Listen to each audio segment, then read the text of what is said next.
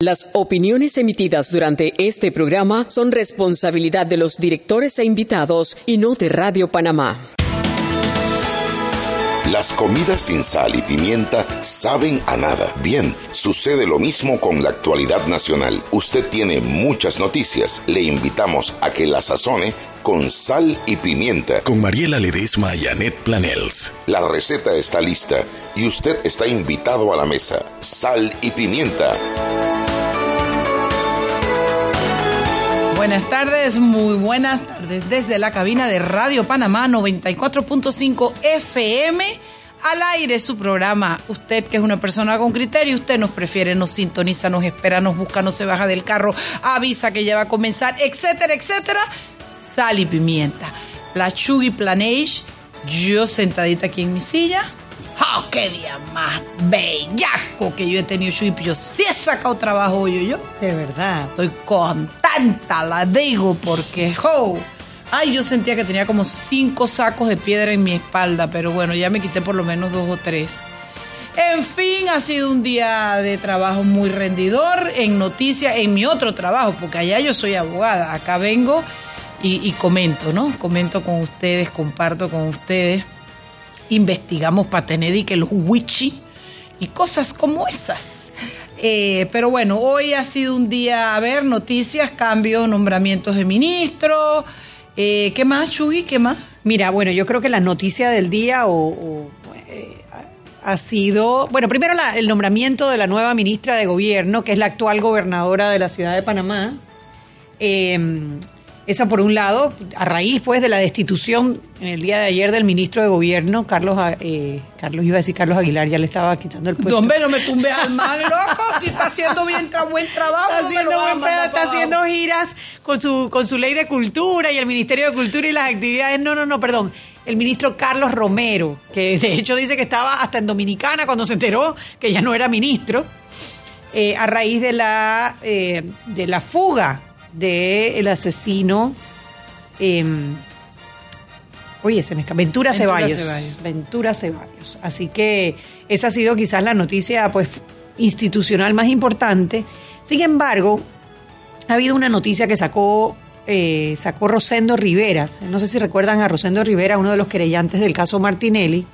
Esta mañana sacó un tuit diciendo que nuevamente estaban tratando de traer de Estados Unidos a Ismael Pití. Ismael Pití fue el testigo protegido del caso Ricardo Martinelli, que hace unos meses habían dicho también que lo iban a traer eh, entre el ministro de, Seguridad y el director de la Policía Nacional, y al final eh, el presidente Laurentino Cortizo dijo que no, que hasta que ese caso no termine, y no ha terminado porque hacen falta dos recursos, anulación y casación, el testigo protegido se quedaba en Estados Unidos. Bueno, hoy nuevamente Rosendo Rivera salió a decir que el testigo protegido le habían anunciado que venía el lunes hacia Panamá por órdenes de Javier Miranda, director de la Policía Nacional. Eh, pero el gobierno ya salió y dijo que no, que el testigo protegido se queda en Estados Unidos. Parece que Comando no mete una. Bueno, habrá que ver, no he escuchado Comando, eh, Rosendo asegura que fue la información que le dio el testigo protegido y el gobierno dice que no, que se queda por allá. Así que habrá que esperar, no sé si Comando saldrá a, aclarar o no. Lo cierto es que, bueno, nuevamente...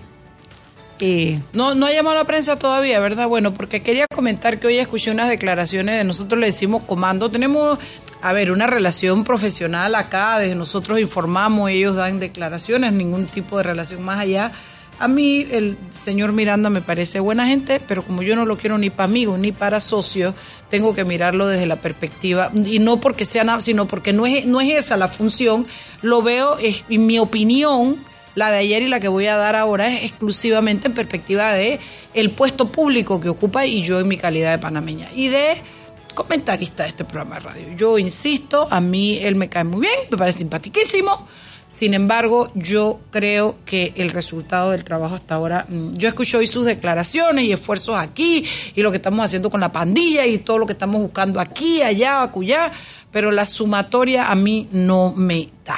No me da, no me da.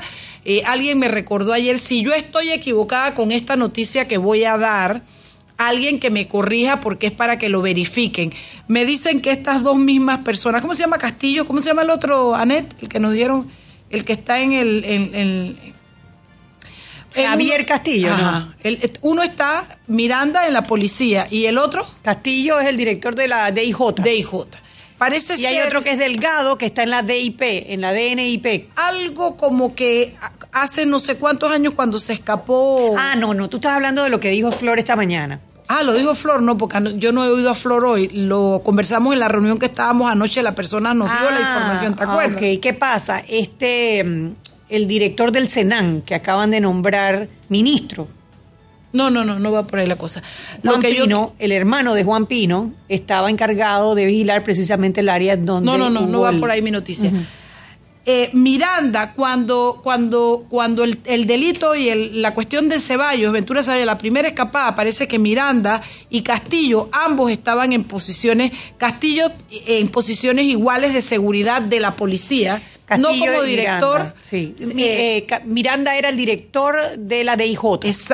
Castillo era de la DIJ. Castillo ahorita es la DIJ, Mariela. Miranda era la DIJ. ¿En época que era Castillo? Eh, no sé si la DIP. No vamos, no vamos a, no vamos. Solo quiero decirles que por ahí ando buscando esa información porque eh, seguramente es solo una coincidencia, pero la sumatoria de Miranda y Castillo hoy en estos puestos de mando dentro de la policía con esta fuga, de alguna manera también se daba ese binomio en en el momento aquel de la otra fuga. Entonces, yo no estoy, ni quiero, ni quiero que me ponga de boca, ni que esta, lo que puede pasar solo una casualidad, me daba pie a iniciar diciendo que para mí lo que sería sería una prueba más de eh, ineficiencia, pues repetitiva. a ver, yo creo que, está la prensa. Sí, yo creo que la preocupación tuya viene y seguramente muchos panameños la comparten en que la fuga de Ventura Ceballos ha puesto a todo el mundo en alerta sobre la crisis que ya se había hecho evidente con la masacre de la joyita. Sacan a, un, a dos ministros de Estado, uno renunciado y otro renunció. Sin embargo, no tocan a nadie en la Policía Nacional. Y tú dices, si el pabellón estaba vigilado por la Policía Nacional, el pabellón de donde se fugó, el pabellón en donde hubo la masacre estaba vigilado por la Policía Nacional y el perímetro de la cárcel está vigilado por la Policía Nacional, ¿cómo tú solamente sacando a los de arriba vas a resolver algo que se ve que hay un problema de corrupción adentro de la Policía Nacional? Y que nos dicen que hay tres separados. Pero yo no sé nada, ¿sabes que yo tengo derecho a saber quiénes son esos tres? ¿Dónde estaban? ¿Por qué los separaron? Yo quiero saber, yo quiero saber qué almorzaron ese día. Bueno, de hecho, hay un yo tengo derecho a conocer ese dato de seguridad de este tema tan grave de lo que ocurrió. Bueno, de hecho, hay un reporte de tres unidades que eh, salieron del, del eh, centro penitenciario La Joya en un vehículo de la institución hacia Ancón a la misma hora en donde desaparece Ventura Ceballos y están los nombres de las tres personas que iban manejando ese, ese vehículo, tres policías. Eh, tres policías. ¿A quién tenemos del diario La Prensa? Hola, Dalia, ¿cómo estás? Hola, Dalia, ¿cómo estás? Muy bien. Les cuento rapidito lo que tenemos, que ya me medio tarde. Eh, a ver, a ver, bueno, ya me imagino que hablaron de esto. Se tomó posesión la nueva ministra de Gobierno, Sheila Grajales. Ella hasta hoy estaba como gobernadora de la provincia de Panamá. Esto es después de que en mayo ella ganó por el partido Molirena para ser representante del corregimiento de Victoriano Lorenzo en San Miguelito. Y al nombrarla como gobernadora, ella pasa el puesto a su suplente, o sea que, pero ella sí era una dirigente, ya era la segunda vez que corría para el cargo de, de representante en Victoriano Lorenzo y ganaba, o sea que ya es dirigente política de esa área desde hace tiempo. Y bueno, ahora tiene la tarea de liderar el Ministerio de Gobierno. Y no es cualquier tarea, es una tarea eh, en un gobierno, que en un ministerio que tiene la responsabilidad de los centros penitenciarios, precisamente en el foco de todas las preocupaciones que hemos tenido en los últimos, yo diría que mes y medio, puede ser, desde que hubo aquella masacre en La Joyita y después pues el, con la fuga de, Ventura Ceballos. exacto. Así que sí, ella va a ser la nueva ministra de gobierno. A mí me llamó la atención que en el tuit donde pone la presidencia anuncia el, nombramiento, habla un poco de, las responsabilidades ¿no? que tiene el Ministerio de Gobierno y no mencionan el sistema penitenciario. Claro. Que es como que es, es lo que todo el mundo está pensando y es la razón por la cual se destituyó a Carlos Romero. Claro, y ahí, a ver, hoy Leandro Ávila da unas declaraciones desde la Asamblea Nacional sobre que van a detener la discusión del proyecto de ley que había presentado en su momento el ministro, hoy, hoy exministro Rolando Mirones, sobre pasar la responsabilidad de los centros penitenciarios a una policía penitenciaria, ¿no? Claro. como que ya dan por hecho que el Ministerio de Gobierno no va a tener a su, a su mando el tema penitenciario, porque no lo menciona ella dentro, dentro de sus funciones, pero por otro lado la Asamblea está diciendo, espérate, espérate, ese, ese proyecto donde le quitas esa responsabilidad al Ministerio, eh, vamos a aguantarlo hasta que esto se, se, se, aclare un poco con los nuevos funcionarios. Bueno, ojalá que fuera que la verdad es que es que yo no creo que debe ser la policía. ¿Qué quiere que te diga? A mí me gustaría que se quedaran, que se siguiera desarrollando y trabajando. Mira, Nito Cortizo ha demostrado o ha hablado o ha dicho, a él le interesa echar el país para adelante, ¿verdad? Entonces, ¿por qué no recoger lo que viene bien, ahorrarte ese trabajo, ese trauma, ahorrar el desperdicio de ese dinero, recoger todo lo avanzado y seguir en materia penitenciaria? Íbamos bien. había un trabajo avanzado. La ex ministra de Gobierno, María Luisa Romero, hizo un buen trabajo levantando la carrera penitenciaria, haciendo un inventario de las cárceles, de las necesidades, haciendo protocolos, o sea, ya había un trabajo avanzado. Entonces, ¿por qué destruir para empezar de nuevo? No, yo también estoy en esto con mi socia Mariela, ¿para qué dañar lo que estaba empezando Hombre, a Además, que, que, se, que se prueba que lo que están tratando de hacer ahora no está funcionando. Hombre, por lo pronto, en siete meses nos ha dado dos tucasos muy fuertes que, nos indican que no, no, no, funciona. Muy fuertes. Querida, ¿qué más tienes por allá? ¿Qué más tenemos? Eh, bueno, bueno, ok, también el presidente Cortizo hoy visitó a los estudiantes que regresaron de sus becas en China, eh, dio declaraciones a los medios al salir, los fue a visitar en el en la base del Sistema Nacional de Protección Civil en Howard. Hoy estarán ahí hasta el 20 de febrero y bueno, al salir dijo que estaban muy bien, pero que lo que le, preocupaba era que no tenían wifi. Porque son jóvenes y están metidos ahí. No, yo escuché las declaraciones. Pero sí es verdad, o sea, es okay, A mí me parecieron que las declaraciones estuvieron bien, que al final son, son personas que están, eh, o sea, que es por su seguridad, que no hay ningún caso y que no, nadie está infectado con nada, pero es por la seguridad de, los estudiantes. Pero yo no me puedo imaginar estar metida ahí 15 días. Sin wifi. ¿Haciendo qué?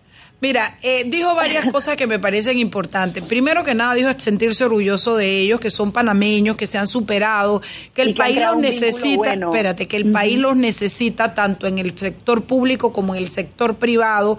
Recalcó algo que me parece importante que la población, sobre todo aquellos que andan gritando y despotricando y sacando gente de su barrio porque o de su sector porque los llevan a los chicos, eh, que los chicos están en observación, los chicos no están ni en cuarentena, no esa fue la palabra que usó. Claro, entonces que es importante que se sepan que en 12 o 13 días más van a salir, por supuesto que son pelados millennials que están comiéndose las uñas y ya van por el cobo, no tienen wifi, eh, pero te voy a decir una cosa, a mí me pareció una buena eh, decisión, eh, por lo menos de, de, mm, relaciones públicas y comunicación. ¿Y por qué te lo digo? Porque fue mientras todos están gritando y haciendo y deshaciendo, él está dando la cara, fue a visitarlos, demostró que no que no que no había ningún problema, que él estaba ahí, reconoció el valor de los chicos que deben sentirse muy mal de, que los larguen de un lado para otro y los tengan gritando como si tuvieran la peste bubónica etcétera, etcétera. Me gustó, mira, me, me, gustó ver al presidente y también con la con la ministra de Salud y con la ministra consejera, con Rosario Turner y con Eira Ruiz. y creo que Panamá Pacífico lo manejó muy bien la, la, el, la empresa que desarrolladora, la Asociación de Usuarios de Panamá Pacífico y el gobierno. Creo que fue una excelente comunicación y una excelente eh, muestra de relaciones públicas hacia dónde queremos ir con el tema del, del cosa este. Bueno, son las 6 y 15. ¿Alguna cosita así como urgentita que quieras decir? que tenemos para mañana. Bueno, sí, para mañana tenemos una nota acerca del plan que hay para votar en la playa de la alcaldía. Le damos un par de cifras de cuántas personas, de hecho, están, eh, cuántos electores tiene el Distrito de Panamá y quiénes son los que podrían votar. Todavía hay muchas preguntas en el aire sobre cómo cómo se va a llevar a cabo esa votación y, qué tan qué tan regulada por el Tribunal Electoral va a estar. Y también Pero ¿por qué el Tribunal Electoral? ¿Qué tiene que ver, por favor, este invento que es que el alcalde cree que porque fue a visitar a los magistrados del tribunal y menciona esto, eso valida el, procedimiento? Dalia Pichel, mañana lo leo y mañana comento de eso. ¿Sí, mamita? Perfecto. Dale, mi reina, un millón de gracias. Y a usted que nos escucha, 61315565 para sus aportes y comentarios. Vámonos al cambio.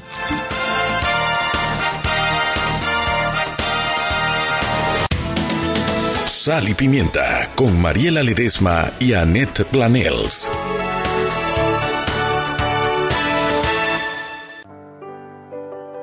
Siempre existe la inquietud de cuál es el mejor lugar para cuidar su patrimonio. En Banco Aliado tenemos la respuesta. Presentamos el nuevo plazo fijo Legacy, porque creemos en el valor del ahorro, la conservación y rendimiento de su capital y el fortalecimiento de su patrimonio. Banco Aliado, vamos en una sola dirección, la correcta.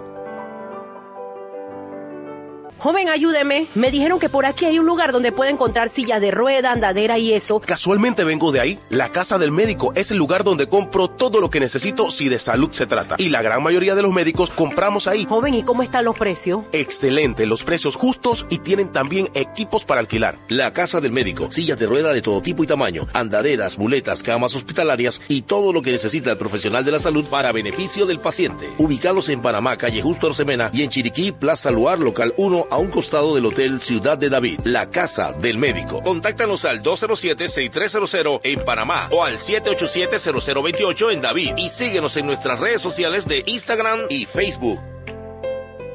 Recibe más con la nueva tarjeta Rey Bank. Ahorra 10% en tus compras todos los días en Supermercados Rey, Romero, Mr. Precio y Metro Plus. Solicita la tuya en Supermercados Rey o al 800-8777. Marca registrada de The Bank of Nova Scotia. Tasa regular efectiva desde 14% hasta el 28% anual según el producto. Solicitud de tarjetas nuevas sujeta a verificación de documentación y aprobación crediticia. Términos y condiciones del producto y programa de lealtad publicados en www.puntodeoro.com. Los productos y servicios son responsabilidad del comercio que los ofrece. Anet, ¿qué pasó, Mariela? Oye, te invito, te invito ah. el 7 de febrero. Te invito, Chugi, te invito. ¿Y vas a pagar? Voy a pagar. Oye, el 7 de febrero, viernes de Peque, adivina desde dónde lo vamos a transmitir. ¿Desde dónde? Restaurante local. ¿Sabes? los amigos Chanis. Los Chanis, un restaurante que tiene historia, un restaurante que tiene personalidad, un menú que usted se chupa los dedos. Bueno, vamos a estar con nuestros peques allí. Ese restaurante queda, Anet, tú sabes que yo me pierdo. Mariela, es la, calle 74, este San Francisco, al lado del charro. Ah, bueno, al lado, en vez de medir el Producto Interno Bruto, vamos, al local. A comer rico. A comer muy rico. Oye, tenemos algo que decirle. Si usted llama al 387-2149, que es el número del restaurante, ese día usted va a tener una sorpresa. ¿Por qué? Porque usted debe hacer una reservación. Venga, dos, tres personas, acompáñennos a grabar ese día, a, presentar el programa Sal y Pimienta en vivo con nuestros peques y nos encantará sentarnos con usted en la mesa, conversar un poco, escuchar su opinión. Vamos, anímese, participe del debate. 387-2149 el viernes 7 de Viernes 7 de febrero. Yo voy a pedir hojaldra, Ay, ay, ay, Y tamal de olla. ¿Y dieta? ese día yo no hago dieta. Lo esperamos. Sal y Pimienta con Mariela Ledesma y Annette Planels.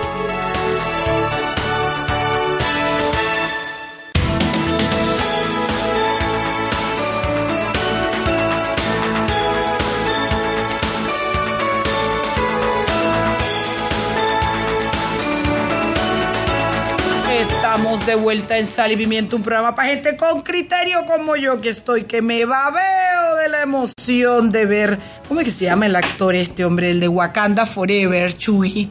Hay un chombo que sí está lindo, Dios mío, y ese pacho y esa...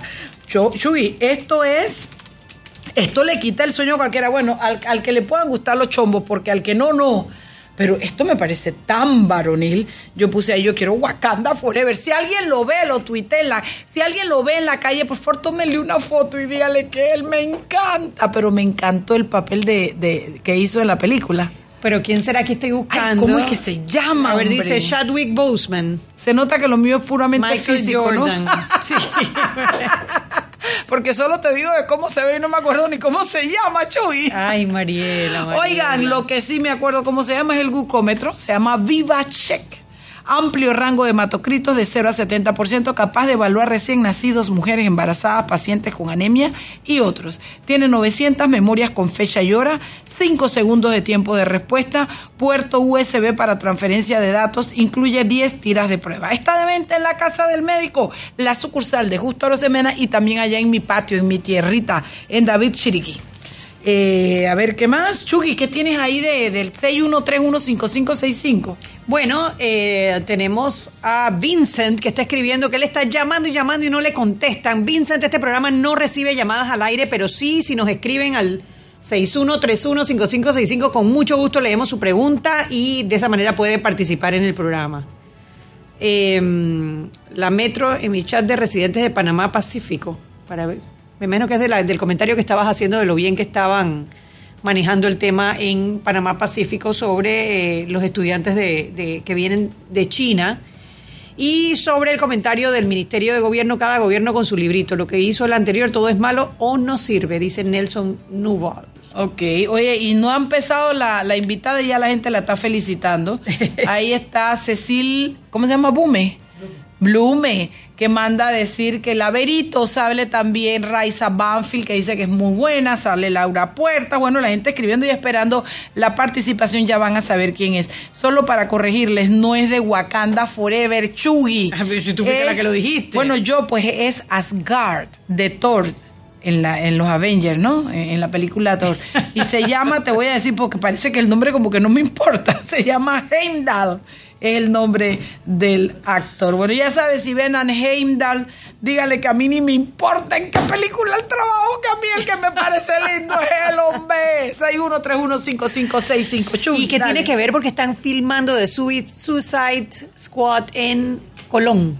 Voy pa' Bueno, dice que va Alex Lee, el alcalde Alex Lee va a salir de la película. Asumo que de villano, Mm, digo, ¿no? No voy a decir nada porque después dicen que uno tiene su cosa. Chuy, dale, te paso la... Bueno, hoy tenemos el gusto de tener en Sal y Pimienta a Verónica Zavala. Verónica Zavala es la representante del Banco Interamericano de Desarrollo en Panamá, del BIT, y ahora conversando con ella me entero que no solamente en Panamá, sino en 10 países, Verónica. Sí, efectivamente. Nada más. Nada más, sí. No había suficiente en Panamá. A ver, Panamá soy representante, pero estoy en mi gerencia. Yo soy gerente para, para esta región y tengo la suerte de, de estar aquí en Panamá y desde aquí me muevo, lo cual ¿Cuánto es muy tiempo conveniente. tienes ya? Dos años. Ah, mira, ¿y qué tal rico? Rico, la verdad que, que se pasa bien y además es mucho más fácil tener un hub aquí en Panamá que en Claro. otros lugares. Eso es un activo. Por la conectividad, increíble. seguramente. La conectividad, la puntualidad de la línea aérea. De, de la línea aérea, porque los panameños no somos muy puntuales, ¿no? Pero la línea aérea sí. La verdad es que Esa es una de las grandes con- eh, contradicciones del panameño. O sea, no valoramos la puntualidad en nuestras relaciones laborales y personales en Panamá. Sin embargo, hemos logrado o ha logrado esta compañía ser número uno el mundo. del mundo en tema de puntualidad. O sea, que lo podemos hacer, que es lo triste, ¿no? Lo podemos hacer.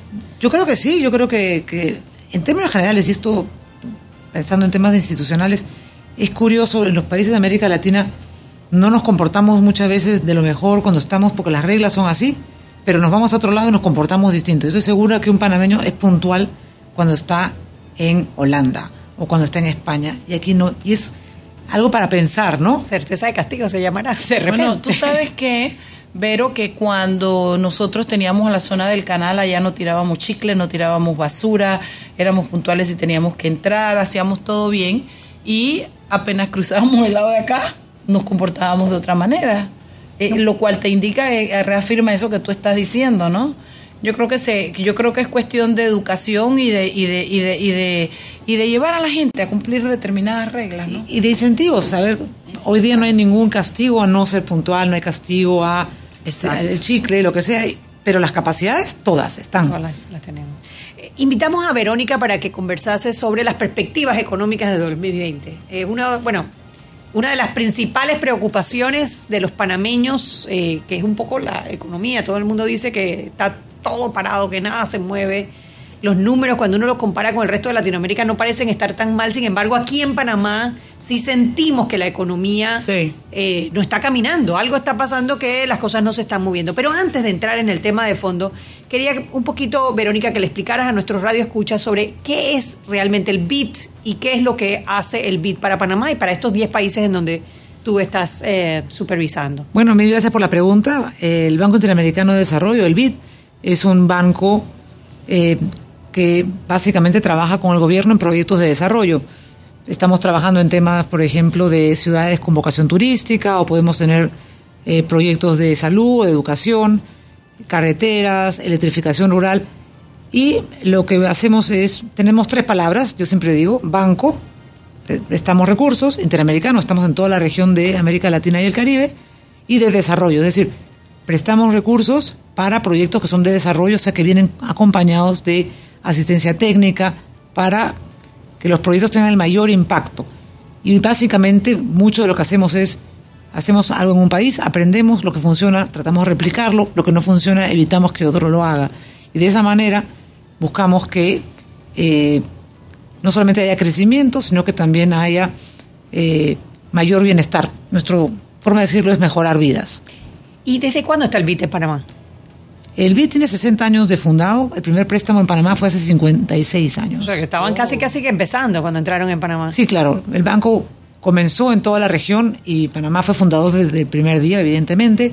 Y aquí tenemos presencia desde casi desde el inicio. Y hoy día somos más de 80 profesionales que trabajamos aquí en eh, el BID, en el BID Invest, que es nuestro brazo privado, y en el BID Lab, que es nuestro brazo de innovación. O sea, 80 para la operación de Panamá y Latinoamérica o solo la de Panamá? No, esa es la de Panamá. Oh, mira, qué interesante. Eh, algunos hacen más de un país desde aquí, pero básicamente ese es el equipo de Panamá. Bueno, yo me imagino que la cartera de inversión el desarrollo de la relación comercial, eh, la experiencia en 54, 56 años debe haber sido siempre increciendo. ¿Cómo estamos en este momento? ¿En, el, en la cúspide de esa historia o, simplemente estamos, eh, bueno, eh, dentro del marco normal, razonable? Cuéntame un poco de eso. Mira, yo creo que en el caso de Panamá, Panamá es un país que ha crecido, en este siglo es el que más ha crecido. Entonces, para nosotros eso, eh, acompañar, esto ha sido siempre importante.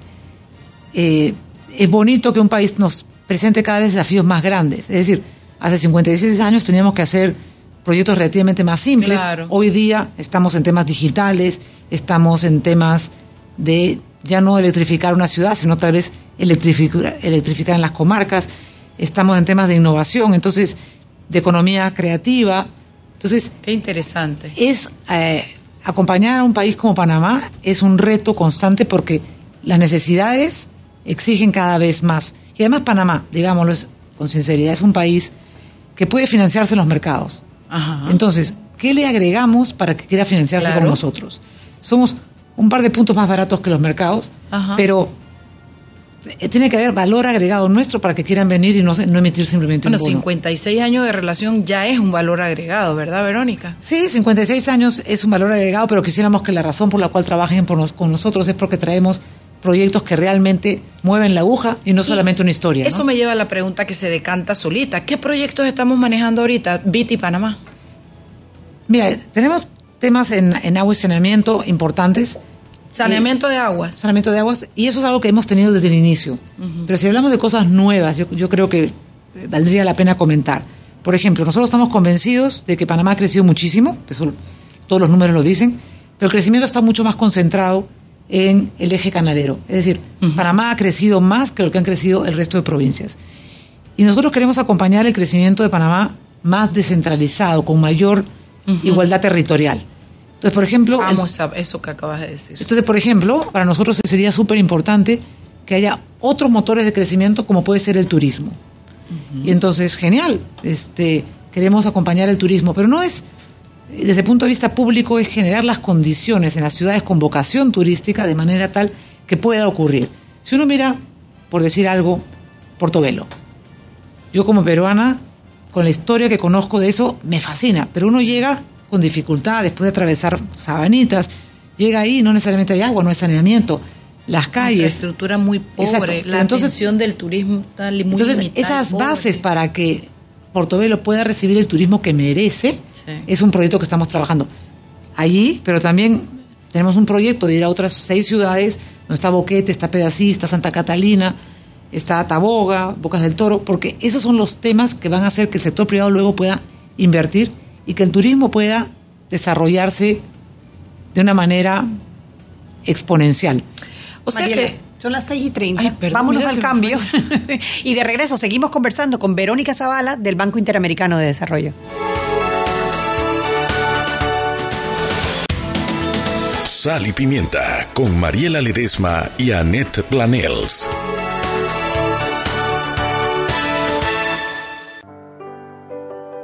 Siempre existe la inquietud de cuál es el mejor lugar para cuidar su patrimonio. En Banco Aliado tenemos la respuesta. Presentamos el nuevo plazo fijo Legacy, porque creemos en el valor del ahorro, la conservación y rendimiento de su capital y el fortalecimiento de su patrimonio. Banco Aliado, vamos en una sola dirección, la correcta. Hace 20 años, juntos aceptamos un importante reto y comenzamos a escribir un nuevo capítulo en nuestra historia. Los panameños hemos hecho lo imposible posible, lo impensable una realidad y los retos los convertimos en logros. Juntos celebramos 20 años de transferencia del canal a manos panameñas, porque juntos somos Panamá, Canal de Panamá. En esos momentos en los que haces cosas que te impulsan a cambiar, a sentirte orgulloso de tu logro, momentos que compartes con tu gente, esa que valora el trabajo y la confianza, momentos que solo puedes crear con herramientas poderosas y fieles, para toda la vida. Steel, tecnología alemana en la que puedes confiar. De venta en todos los distribuidores autorizados Steel a nivel nacional. Para mayor información, contáctenos al 224-3078 o 224-5802. Anet, ¿qué pasó, Mariela? Oye, te invito, te invito el 7 de febrero. Te invito, Chugi, te invito. ¿Y vas a pagar? Voy a pagar.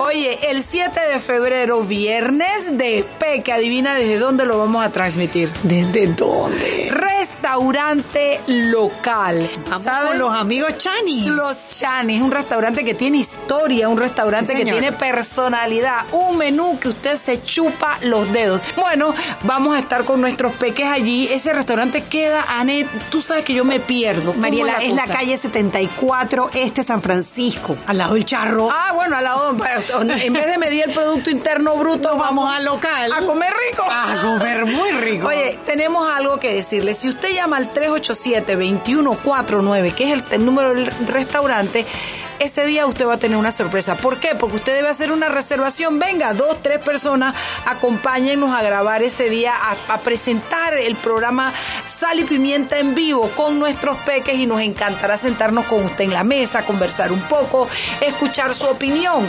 Vamos, anímese, participe del debate. El viernes- 387-2149, el viernes 7 de Viernes febrero. 7 de febrero. Yo voy a pedir hojaldras. Ay, ay, ay, Y Mariela. tamal de olla. ¿Y la dieta? Ese día yo no hago dieta. Los esperamos. Chao.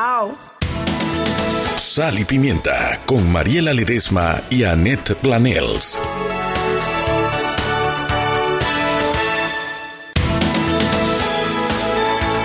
Estamos de vuelta en Sal y Pimienta, un programa para gente con criterio. Les vuelvo a recordar este bloque y el otro para que usted escriba 6131-5565. Verónica, me dijiste turismo y yo dije, bueno, turismo, sí, la carretera que llega allá, unos baños para que te vayas en Portobelo. Esa es la estructura física, pero yo no creo que esa es la intención del BID. Yo creo que ustedes están hablando de una inversión redonda que repercuta en una sociedad y que sea una net que vaya creciendo. Háblame un poquito de eso. Sí, efectivamente, ¿no? Nosotros lo que queremos es generar las condiciones para que haya esa, ese encadenamiento con la economía y con el bienestar. El turismo tiene esa ventaja y es que logra articular y que el bienestar les llegue cada vez a más, porque tienes eh, las personas que se ocupan en hoteles o en como guías, pero tienes la comida, tienes que una vez que hay eh, restaurantes y tal, artesanías, entonces comienza a integrar a la economía de la localidad y cada vez un poco más amplio. Entonces, en ese sentido, para el caso de Panamá, por los activos que tiene, la conectividad que tiene, funciona muy bien el turismo, pero sobre todo por el desafío que tiene de cómo lleva otros motores de la economía a otras zonas del país. más gente, Exactamente. A más gente, a ese desarrollo. Exactamente. Ese es- Desigualdad, ese es, el tema que yo te decía que me vengo últimamente con ese susto, a pesar de que tengo un amigo que es libertario radical, diría, y me Sí, desigualdad y cambio climático son los retos de este siglo y me tienen preocupada, Verónica. Nos tienen preocupados a todos. Yo creo que eh, evidentemente tenemos que trabajar en ese, en que el bienestar les llegue a todos. Y lamentablemente Panamá ha crecido muchísimo, pero tiene una eh, pobreza y una desigualdad muy resistentes. Es decir, nosotros lo hemos medido y en América Latina por cada punto de crecimiento la pobreza y la desigualdad se reducen más de lo que se reduce en Panamá. Y por eso es tan importante sacar, ¿no es cierto?, eh, los motores de desarrollo más allá del canal. Turismo, agro, economía creativa, cosas que permitan que más panameños se y que integren. permea a otras áreas, que Exacto. no sea el eje canalero, como dices tú. ¿Tú tenías preguntas? Choco? Bueno, eh, queríamos hablar un poco sobre eso, las perspectivas económicas. Todo el mundo dice Panamá crece a números eh, muy positivos. De hecho, inclusive hablan de que el, el año pasado, que no fue un buen año Todavía en términos arriba. económicos, eh, todavía estábamos muy por encima de la media de la región. Y creo que quedamos de primero o de segundo a nivel latinoamericano. ¿Qué se prevé para el 2020? Bueno, yo, creo que eso es, las dos cosas son ciertas, ¿no? El crecimiento de Panamá ha sido en este siglo eh, milagrosísimo, es decir, eh, un modelo mundial. Eh, últimamente ha habido una desaceleración, es decir, el promedio de los 15 años está por encima de 7, los últimos dos han estado debajo de 4. Y eso es igual que cuando estás en tu auto yendo a 120 y bajas a 80 y sientes que estás lentísimo. Y de repente 80 no es lento, pero es la sensación. Lo importante es regresar a un ritmo de crecimiento más importante creemos que este año va a estar en el vecindario del 5%. Eso es un poco lo que estima el Fondo Monetario. Hay algunos que son algo más conservadores. Este año se va a beneficiar de que la mina va, a trabajar todo el año. Hay proyectos interesantes de desarrollo de vivienda que nos... eh, el otro día nos hablaba el ministro Alexander. Hay los temas de eh, el metro, cuarto puente y también, ¿no es cierto?, eh, los cerca de 2 billones que las APPs ya están teniendo en su pipeline y que tal vez no este año, pero el siguiente van a comenzar a mover. Entonces, eh, todo parece indicar de que la economía de Panamá va a crecer más este año de lo que creció en los dos pas- años pasados. De tu Y eso es- boca al oído del Señor, dijo, dicen, al oído de Dios, que así sea. y entonces eso es una muy buena noticia, ojalá que todo eso se confirme. Nosotros además eh, creemos que el ministro Alexander está siendo muy, muy responsable con el manejo de las finanzas públicas, que es un activo de Panamá, pero insistiría en el reto de, eh, para seguir creciendo hay que prender más motores. La mina ya se prendió, ¿qué es lo siguiente? Es decir, y allí, ¿no es cierto?, el modelo basado tanto en construcción y el canal es un modelo que necesita No es sostenible. No, podemos seguir creciendo a punta de cemento solamente. Quizás Entonces- un poco lo que se ha resentido es que sí, hacemos los números del crecimiento del Producto Interno Bruto, pero ¿en qué sectores está creciendo ese Producto Interno Bruto que lleva también pues, que, que la desigualdad se sigue, sigue creciendo también? Exactamente. Entonces, por eso nosotros, la forma de decirlo es, tenemos que prender otros motores. Prender otros motores. Y además de esos motores más descentralizados para que sea un crecimiento menos resistente a, baja- a, a no bajar los temas de, de pobreza y desigualdad, más inclusivo. Y también nos parece importante trabajar en lo que es el capital humano, porque el crecimiento de largo, largo plazo se basa en las capacidades que tenga tu gente. Sí, esa es la inversión que hay que hacer. Y esa es la inversión que tienes que hacer porque allí, ¿no es cierto? Y esa es la que te da la movilidad social también. La movilidad social y también la productividad y la competitividad. Claro. Un país no puede ser competitivo si su gente no lo es. Fíjate, hablando de, de turismo, tú me dijiste fuera de micrófono, fuera del aire, me dijiste esto de cuánto da un buen servicio. Cuéntamelo de nuevo, que los Sí. oyentes lo escuchen. Sí, nosotros eh, un poco repetimos lo que dice la, la- la- la Agencia Mundial de Turismo, la OIT, unas cifras que son muy simples y es un turista satisfecho atrae por comentarios que le hace a tu familia, amigos, cuatro. No es, no es un amigo inmediato, pero uno genera esa- Cuatro turistas nuevos. cuatro turistas de boca a boca, ¿no? Pero un turista que se va insatisfecho espanta siete.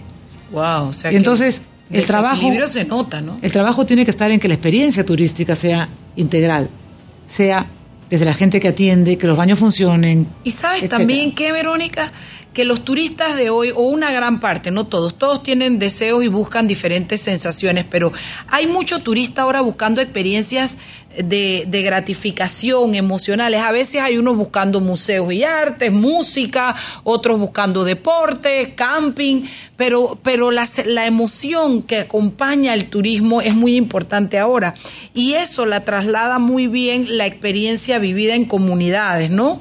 Y con la gente del lugar, que es la que te puede traspasar la emoción del sentido de pertenencia, del orgullo de lo que está presentando, la historia de lo que estás viendo y conociendo. Sí, Panamá tiene en eso una ventaja enorme, ¿no? Porque tiene muchos tipos de patrimonio, patrimonio histórico, cultural, pero también patrimonio vivo, tiene eh, riqueza eh, de su gente, que es, que es enorme, eh, y todo eso se complementa, ¿no? Pero hablemos de turismo también, ¿no? Eh, la- antes decías de esta filmación eh, en Colón, eso es otra forma de, por ejemplo, industrias, es decir, Panamá, con la conectividad que tiene, con su apertura y tal, podría ser la ocasión de, de películas mucho más, porque tiene tantos escenarios.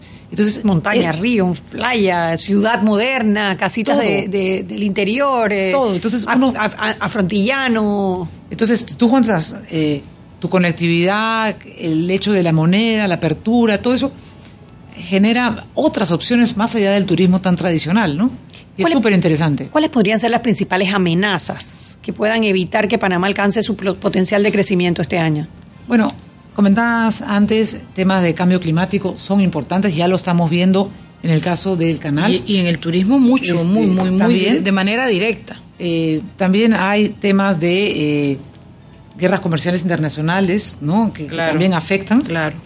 Eh, y por otro lado, en el plano interno, eh, siempre hay eh, elementos que tienen que cuidar. A mí me parece importante decir, nosotros vemos que Panamá hasta hoy tiene unas ventajas importantes por su ubicación, por su apertura, su solidez del sistema financiero, su conglomerado logístico, pero siempre veíamos como uno de sus activos que era un país, es un país seguro, comparativamente hablando. Eso es algo que, que hay que cuidar. Sí, lo, recalca mucho la gente, Verónica, que se sienten seguros en las calles de Panamá y nosotros aquí gritando y sintiendo miedo y diciendo todo lo que Pero es bueno, es bueno eh, no ser complaciente y saber qué cosas te tienes un activo. Es cuando tienes una joya tienes que cuidarla. Y eso es- es, un poco la mirada que nosotros tenemos.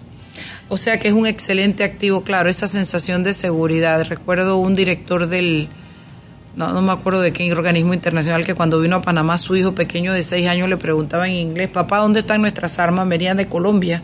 Y él le dijo, no, hijo, no, acá no necesitamos ni, ni, ni guardaespaldas ni armas.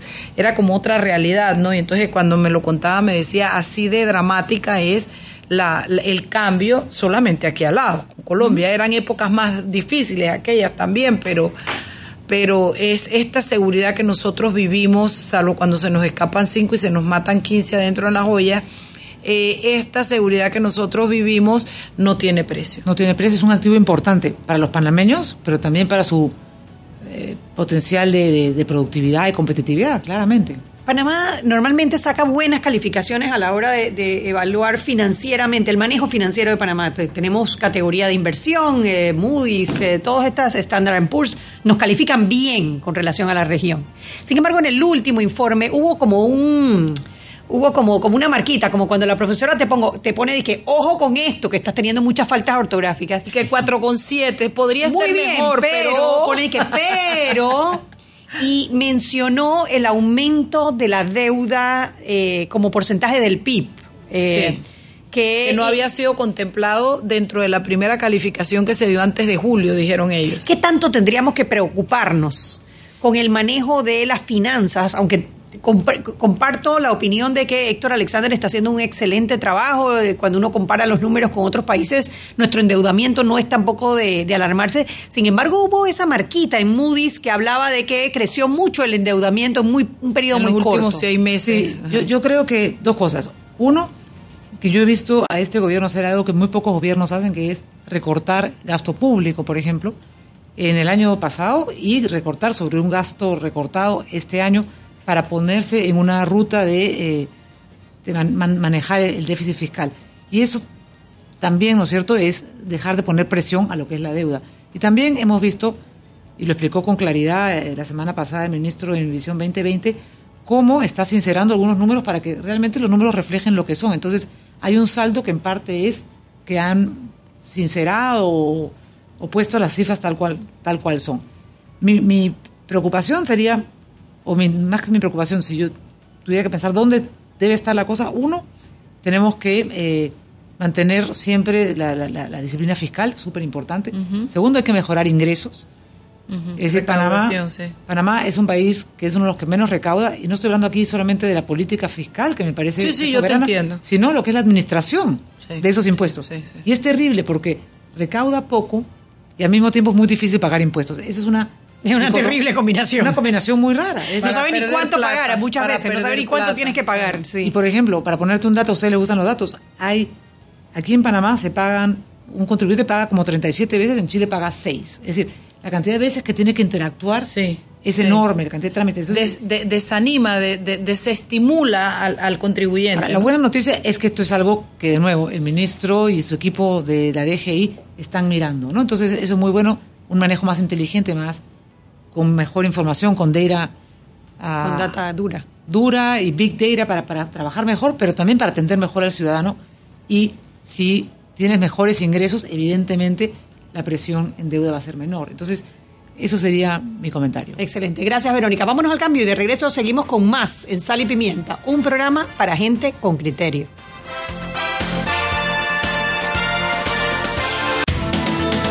Sal y Pimienta con Mariela Ledesma y Annette Planels. Si buscas los productos de buena calidad a precios increíbles, aquí lo encontrarás. En este verano llévate gratis una gorra por la compra de un reloj de la marca Bass New Relojin con sucursales en Albert Mall, Metro Mall, Multiplaza, Alta Plaza, Westland Mall, Santiago Mall, Mall Paseo Central de Chitré y Avenida Tercera en David. Promoción válida del 2 de enero de 2020 hasta agotar existencia. 500 gorras disponibles. Relojin es calidad, es relojin. Anet, ¿qué pasó, Mariela? Oye, te invito, te invito Ajá. el 7 de febrero. Te invito, Chugi, te invito. ¿Y vas a pagar? Voy a pagar. Oye, el 7 de febrero, viernes de Peque, adivina desde dónde lo vamos a transmitir. ¿Desde dónde? Restaurante local. Vamos ¿Sabes? con los amigos Chanis. Los Chanis, un restaurante que tiene historia, un restaurante Sí, que tiene personalidad, un menú que usted se chupa los dedos. Bueno, vamos a estar con nuestros peques allí. Ese restaurante queda, Anet, tú sabes que yo me pierdo. ¿Cómo Mariela, es la calle 74, este San Francisco, al lado del charro. Ah, bueno, al lado, en vez de medir el Producto Interno Bruto, Nos vamos al local. a comer rico. A comer muy rico. Oye, tenemos algo que decirle. Si usted llama al 387-2149, que es el, el número del restaurante, ese día usted va a tener una sorpresa. ¿Por qué? Porque usted debe hacer una reservación. Venga, dos, tres personas, acompáñennos a grabar ese día, a, a presentar el programa Sal y Pimienta en vivo con nuestros peques y nos encantará sentarnos con usted en la mesa, conversar un poco, escuchar su opinión. Vamos, anímese, participe del debate. El viernes- 387-2149, el viernes 7 de Viernes febrero. 7 de febrero. Yo voy a pedir hojaldra. Ay, ay, ay, Y Mariela. tamal de olla. ¿Y la dieta? No, Ese día yo no hago dieta. Los esperamos. Chao. Sal y Pimienta con Mariela Ledesma y Annette Planels.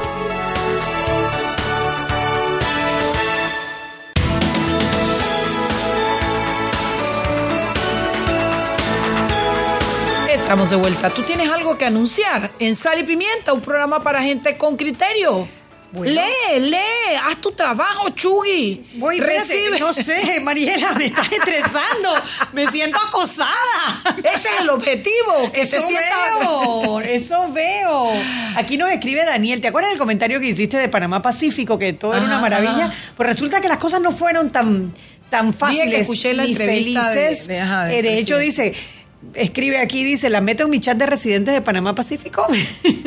No, Parece yo que la cosa un fue un hijo en la poco- escuela de Panamá poco Pacífico complicado, sí. y sé cuál fue el manejo que se les dio y en la escuela estaba, o sea, fue una cosa que hubo que manejar. Mi hijo está en el Lightbridge School de Panamá Pacífico, pero al final creo que tiene que ver con la falta de educación. Creo que la comunicación inicial no fue muy buena, el abordaje no fue, no les avisaron, no, y eso yo puedo verlo. Lo que yo dije, y me reitero, es que en la ida del presidente es una excelente figura de relaciones públicas y me parece que le da tranquilidad, porque si eso fuera tan peligroso como todo el mundo creía, porque yo creo que el miedo es lo que a veces hace que la gente actúe de determinada manera, no metes al presidente y a la propia ministra en el lugar. Entonces yo no digo que se haya manejado correctamente todo el episodio, digo que esa acción, el resultado me gustó. Yo sí estoy enterado. Felipe se llama.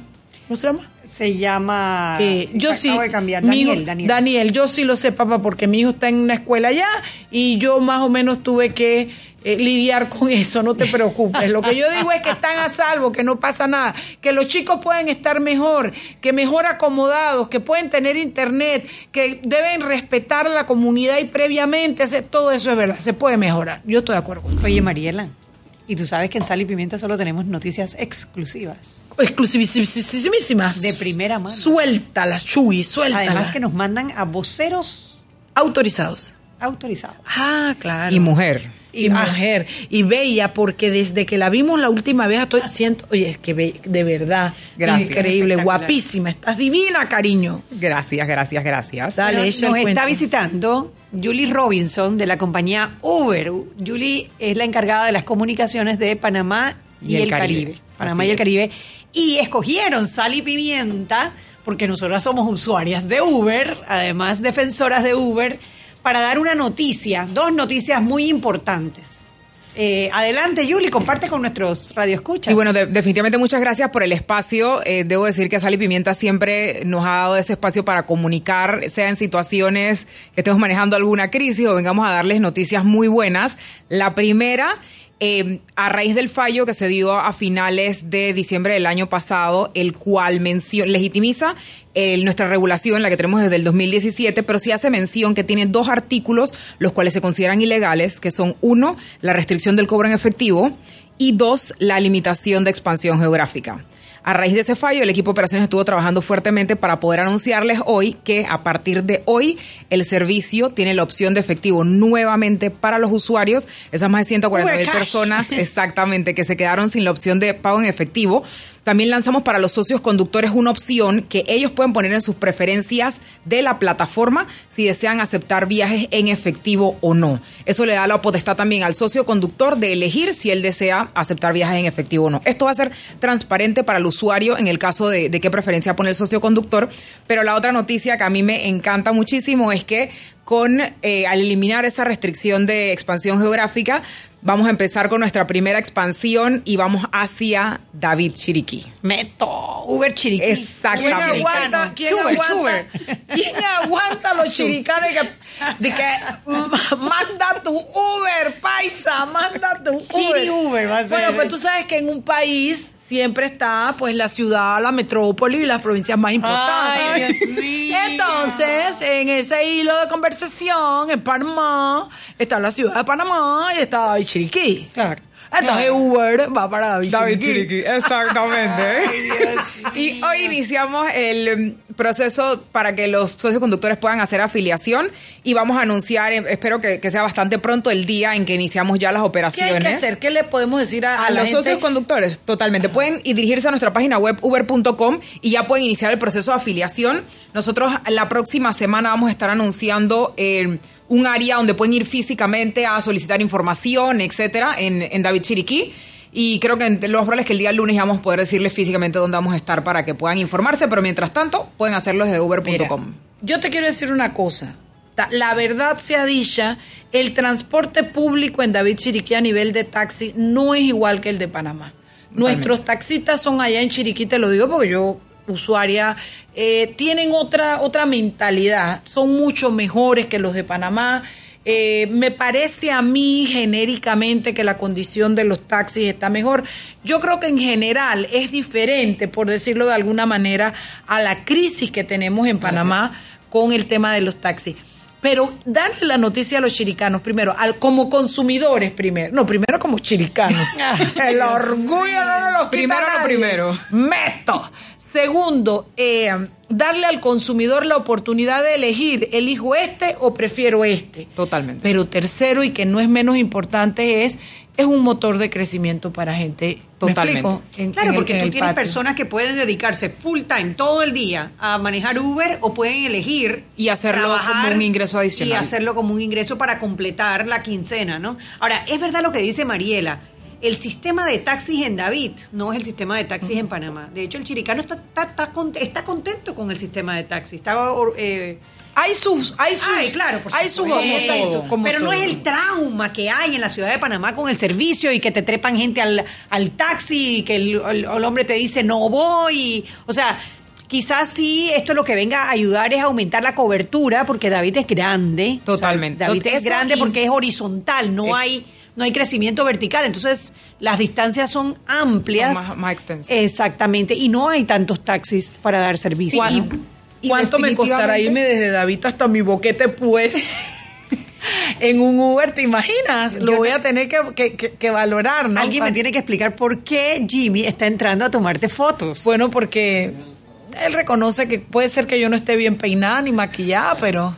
Pero- Tengo al lado a esta niña hermosa, no te hagas la pendeja, hombre, que no es a mí, es a Ah, ella. pero que yo- la que veo que se peina eres tú, porque ella está. Porque tú cómo no me voy a peinar si voy a salir de semejante embrón al lado y yo que voy a parecer la que le ah, la que le plancha. Voy a La parecer que yo. le plancha. Bueno. Sí, pero bueno, Jimmy, tú da tus propias explicaciones. Yo no sé, y tu problema en tu casa lo vas a resolver tú ahora que llegas también. Esa es la boca de Aneplane, eso no la mía.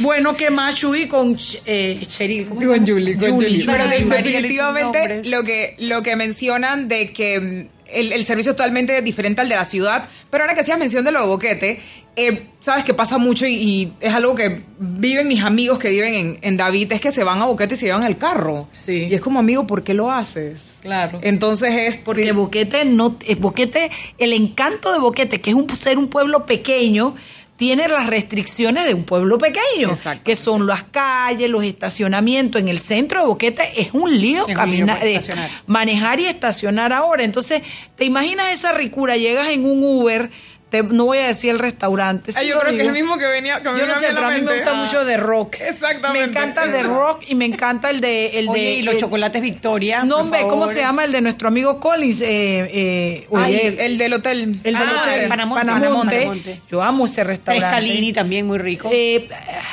Trescalini lo como acá y me parece bien, pero, pero Trescalini allá es distinto. es diferente, sí. Sí, de allá Pero bueno, distinto. tú te imaginas, llegas, te bajas y... Oye, la cervecería, Y por te favor. bajas el el y te caminas el pueblo, te caminas el pueblo, haces lo que quieres y después, pides tu Uber y vas para regresas. abajo, man. Oye, escribe aquí Marcial Montero, dice, oh, buenas tardes, dice, y los que ya estamos afiliados como conductores en Panamá, ¿podemos manejar en David Chiriquí? Totalmente, puedes Ay, manejar en Marcial, David vas Chiriquí. pa' Chiriquí, te regresaste pa' pueblo, maneja Uber, se te nota, se te nota. Totalmente, no tienen que volver a hacer ningún tipo de, de inscripción y solamente cuando esté en David Chiriquí, él enciende su, su aplicación como socio conductor y puede conducir en Chiriquí. Entonces, a partir de ya, estamos cobrando en efectivo. Exactamente, ya estamos cobrando en efectivo. Aquella aclaración de sentencia que había, pe- eh, había pedido una asociación, una, el Ministerio de Gobierno creo que era el que estaba si no me equivoco, y, y hubo un periodo de eh, comentarios para los involucrados en el fallo que dio la Corte Suprema de Justicia y ese, ese periodo de aclaración venció en, en la semana del 20 de enero. O sea que No, ya. lo que viene ahora es que quieren, como esto fue un decreto ejecutivo y pasó lo que pasó, lo que viene ahora es una ley, ¿no? Van a tratar de Ellos pasar quieren una ley. tratar de pasar una ley para volver a eso, que igual va a ser dentro de 5 o 7 años ilegal, pero mientras tanto yo veo bien el desarrollo porque después que mis hermanos chiricanos prueben el Uber, vamos a ver si se lo van a dejar Mi- quitar. mi- a ver, mi inquietud es, y quizás te, te la doy para que te la lleves, o a lo mejor ya lo están haciendo, es, por ejemplo, personas que, que quieren manejar taxi o que manejan taxi hoy en día y que son personas responsables. ¿Cómo pueden hacer ellos para poder aspirar a ser un conductor de Uber? Porque me imagino que el, ah, el principal obstáculo que pueden tener es el carro, ¿no? El la vehículo, calidad, exacto. porque tienen un vehículo con ciertas características. Exacto, y creo, y, y también es importante saber que algunas de estas características del vehículo no las pusieron en el decreto 331, eh, que, que se pronunció en el 2017, que menciona que el vehículo debe tener menos de siete años. Entonces, de- después que tenga un vehículo de menos de 7 años, ya ahí creo que sería un tema de de repente del color del vehículo, porque no puede estar brandeado en este momento. Pero si la persona tiene de repente su auto de diario, que usa un auto X y de repente usa otro, otro auto para eh, manejar taxi, si él tiene un auto, lo puede inscribir en la plataforma y después que tenga su licencia 1, que es la misma que se solicita para manejar taxi. O sea que es una oportunidad Sí, para los una- conductores, verdaderos conductores de taxi, Totalmente. que aspiren a manejarse eh, eh, dentro de una plataforma Uber y, no te tengan que puedo estar pagando cupo. Y te puedo decir que eh, he tenido conductores que me han recogido y me han mencionado que son conductores, han sido conductores de taxi. Bueno, muchas gracias, Julie. No, gracias es a juego por de el ganar, espacio. ganar. Es un juego de ganar, ganar. Todos podemos ganar ahí. Bueno. En la libre competencia, en la, en la libertad para elegir, en la prestación buena de un servicio. En ese espacio todos podemos ganar. Así es, bueno, gracias Julie por traer esta noticia a Sal y Pimienta y a ustedes. Mañana es viernes de Peque desde local. Local, mañana Chugui es, es un gin and tonic con frutos del bosque. Y unas tortillas con, con ropa Hojaldra, te dije, Chugui, hojaldra, cuando pro- la boca. Se llama almuerzo. local. Mañana yo no almuerzo. No, yo voy a tratar de almorzar menos.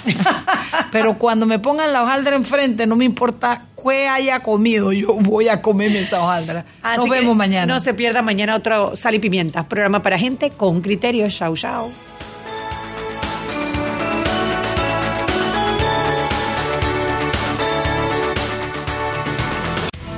Hemos presentado Sal y Pimienta. Con Mariela Ledesma y Annette Planels. Sal y Pimienta